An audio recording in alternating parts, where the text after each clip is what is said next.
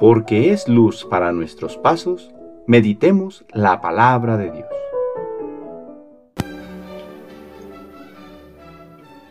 Del libro del Éxodo capítulo 14 versículos del 5 al 18.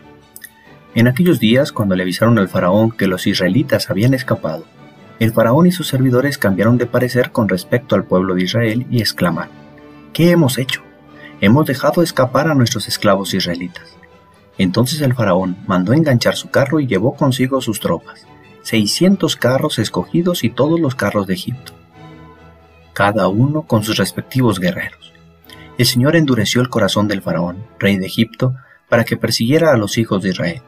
Mientras estos se alejaban jubilosos, los egipcios los persiguieron con todo un ejército de caballos, carros y guerreros y les dieron alcance. Mientras acampaban junto al mar, cerca de Pi a Hirot, frente a Baal Zephon.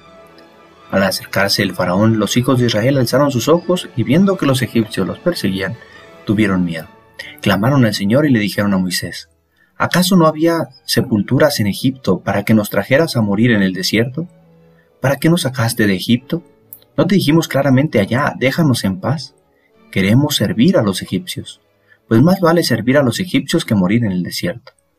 Moisés le contestó al pueblo, no teman, permanezcan firmes y verán la victoria que el Señor les va a conceder hoy. Los egipcios que ven ahora no los volverán a ver nunca. El Señor peleará por ustedes y ustedes no tendrán que preocuparse de nada. Entonces el Señor le dijo a Moisés, ¿por qué sigues clamando a mí?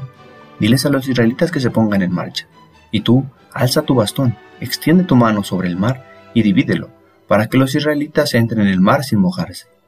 Yo voy a endurecer el corazón de los egipcios para que los persigan, y me cubriré de gloria a expensas del faraón, y de todo su ejército, de sus carros y jinetes. Cuando me haya cubierto de gloria a expensas del faraón, de sus carros y jinetes, los egipcios sabrán que yo soy el Señor. Palabra de Dios.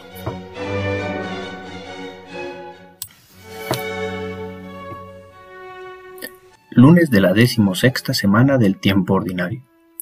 A través de la palabra de Dios seguimos acompañando la experiencia del pueblo de Israel en el descubrimiento del Dios de sus padres y de las obras prodigiosas que hace a favor suyo.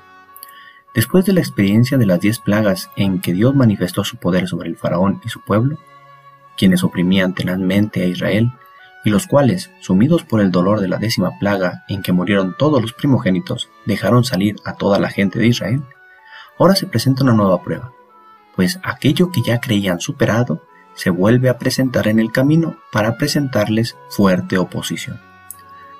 La reacción inmediata fue renegar contra su suerte y contra aquel que los había puesto en tal situación, Moisés.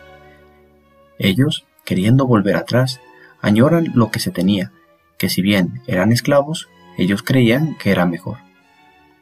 ¿Qué hacemos frente a las pruebas que nos presentan la nueva vida en Cristo? Las pruebas en la vida se presentan una y otra vez. A veces serán fuertes y nos harán pensar que antes de conocer a Cristo o antes de nuestra conversión estábamos mejor. Hay quien incluso llega a concluir que vivía mejor cuando estaba en pecado, sin darse cuenta realmente lo que dice, más bien llenos de temor porque la situación actual parece derrotarles. El Señor nos pide confiar y seguir adelante, no darnos por vencidos, pues Dios, que nos sacó de las garras de la esclavitud, y le puedes dar el nombre que quieras, no nos ha dejado. Nos sigue acompañando en el camino y las pruebas de hoy, tomados de su mano, serán vencidas. De frente a los obstáculos que nos presenta la vida hoy, recordemos que Dios, que nos liberó, no nos abandonará. Se mostrará majestuoso y nos hará salir invictos como un día Israel lo hizo cruzar el mar rojo sin mojarse. El Señor esté con ustedes.